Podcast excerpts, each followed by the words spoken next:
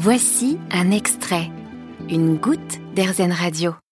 Ça a été une arrivée assez remarquée dans le port maritime de Bordeaux début février. La société Belco Mérignacaise qui importe et distribue du café a fait venir pour la première fois 22 tonnes de café de Colombie transportées à la voile.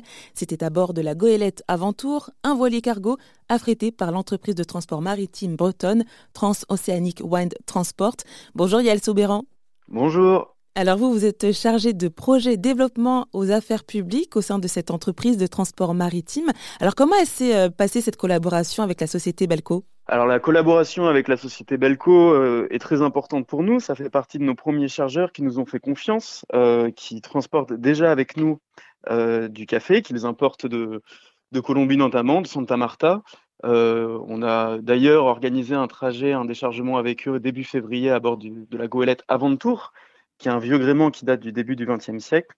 Et ces chargeurs nous font confiance pour la suite, euh, pour l'arrivée de, navires à plus gros tonnage qui nous feront passer à l'échelle industrielle pour s'engager avec nous sur euh, une décarbonation de leur chaîne logistique sur le long terme. Oui, parce que du coup, vous, votre objectif, c'est vraiment de proposer une alternative à ce qui existe euh, actuellement au niveau du transport. Voilà, c'est exactement ça. On se rend compte que le transport aujourd'hui est très carboné, qu'il est très opaque, qu'il est difficile de savoir d'où les choses viennent et surtout qu'il est très polluant. C'est euh, le transport, le shipping maritime conventionnel est, l'émetteur de 3% des émissions de gaz à effet de serre aujourd'hui. Euh, les projections pour 2050 sont beaucoup plus, euh, sont assez pessimistes. Et face à ce défi, il existe une solution, la voile. les vents sont, sont abondants au large et aujourd'hui largement prédictibles avec les technologies du 21e siècle. On n'est plus du tout dans l'ère des galions qui partaient lors de, lors du 19e siècle, lors du 18e siècle. Aujourd'hui, on a des voiliers qui sont modernes et capables de, réaliser des, bons rendements logistiques et qui ne consomment rien, qui, se, euh, se, laissent pousser par le vent et qui sont capables d'apporter des, des marchandises d'un continent à un autre sans émettre un seul gramme de CO2. Et eh bien d'ailleurs, vous, votre objectif, c'est d'avoir votre propre voilier cargo, parce que je le rappelle, vous êtes affréteur, donc vous êtes un intermédiaire entre le client et le transporteur de marchandises. Et donc, comme je le disais, vous, vous souhaitez vraiment avoir votre propre voilier cargo. C'est ça. Euh, notre propre voilier cargo qui s'appelle Classe Phoenix. Bon, le nom reste un peu secret pour l'instant.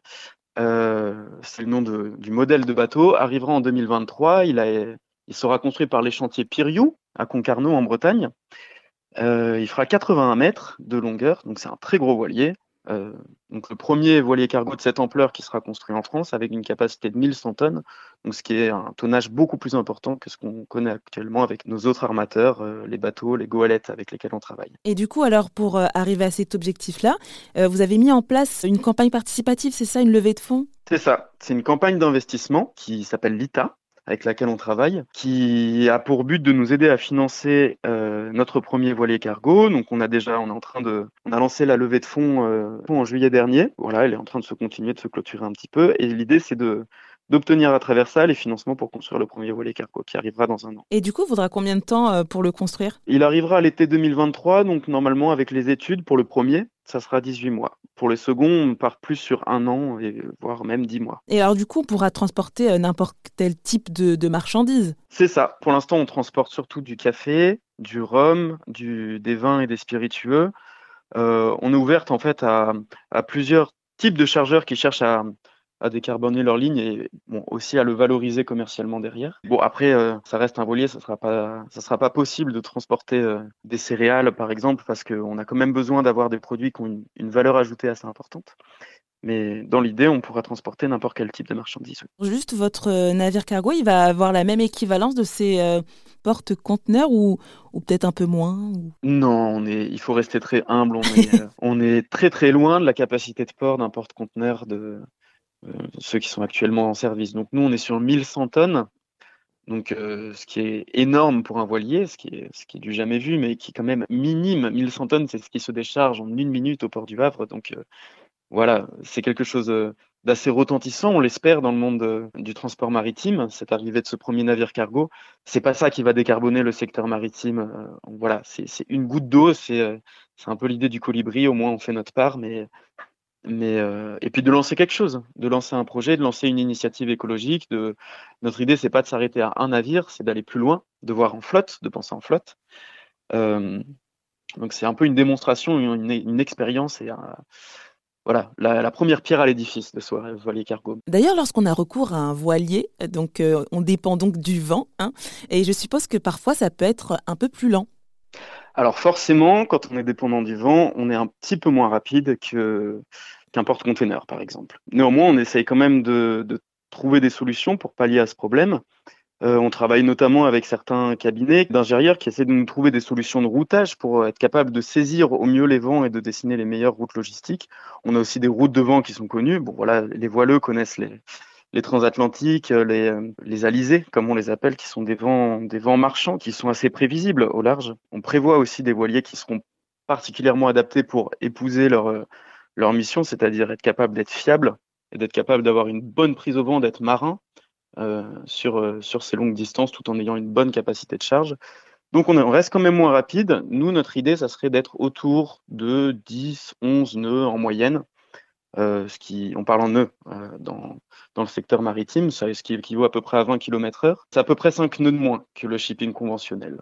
Voire, voire 10 nœuds de moins, ça dépend un petit peu du cours du baril du pétrole. Des fois, ils, ils accélèrent un petit peu, des fois ils ralentissent pour essayer de, de faire des économies de carburant. Et quand vous présentez vos projets, vos missions aux entreprises, vous les sentez comment? Est-ce est qu'elles sont réceptives? Oui, on sent de beaucoup plus. Euh, on sent d'ailleurs une sensibilité particulièrement du côté des entreprises et des chargeurs, euh, qui sont en fait les acteurs qui nous soutiennent le plus. C'est notre demande. De plus en plus, on voit, euh, on voit qu'il y a des chargeurs qui sont très soucieux, notamment vis-à-vis de leur clientèle. Hein. Il y a une conscience écologique qui s'éveille chez tout le monde. Donc l'idée, c'est aussi, euh, en tant qu'entreprise, Belco, par exemple, cherche à, comprendre et à s'aligner avec ces, demandes écologiques de la part des consommateurs. Et oui, de plus en plus de, chargeurs se tournent vers nous, même si on est un petit peu moins rapide, même si on, est, on peut être quelques centimes plus cher. Mais euh, pour pouvoir décarboner cette chaîne logistique, offrir un produit qui a été transporté à la voile, et voilà, trouver, euh, trouver derrière ça une vraie solution écologique qui ne, qui ne serait pas juste du greenwashing, pour dire un gros mot. Voilà. Et juste euh, les chargeurs, c'est quoi? Ah oui, pardon, excusez-moi, j'utilise ce terme depuis tout à l'heure. Les chargeurs, c'est nos clients en fait, c'est ceux qui chargent nos bateaux. C'est ceux qui, qui mettent des marchandises euh, dans nos cales et qu'on va transporter ensuite. Nous qui sommes des transporteurs, des affréteurs, des armateurs à travers les océans. Merci pour toutes ces explications, Yael Soubiran. Je rappelle que vous êtes chargé de projet développement aux affaires publiques au sein de TOT. Pour plus d'informations, rendez-vous au www.towt.eu. Merci beaucoup, merci beaucoup à vous de m'avoir reçu. Vous avez aimé ce podcast Erzen Vous allez adorer Erzen Radio en direct. Pour nous écouter, téléchargez l'appli Erzen ou rendez-vous sur erzen.fr.